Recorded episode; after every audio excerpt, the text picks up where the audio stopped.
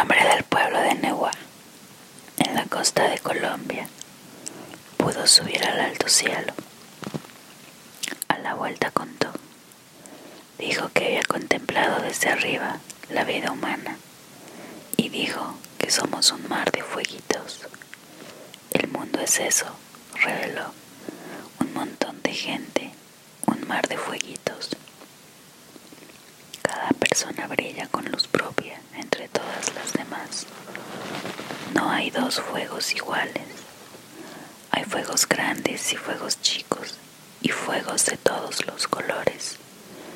Hay gente de fuego sereno que ni se entera del viento y gente de fuego loco que llena el aire de chispas. Algunos fuegos, fuegos bobos, no alumbran ni queman, pero arden la vida con tanta pasión que no se puede mirarlo sin parpadear.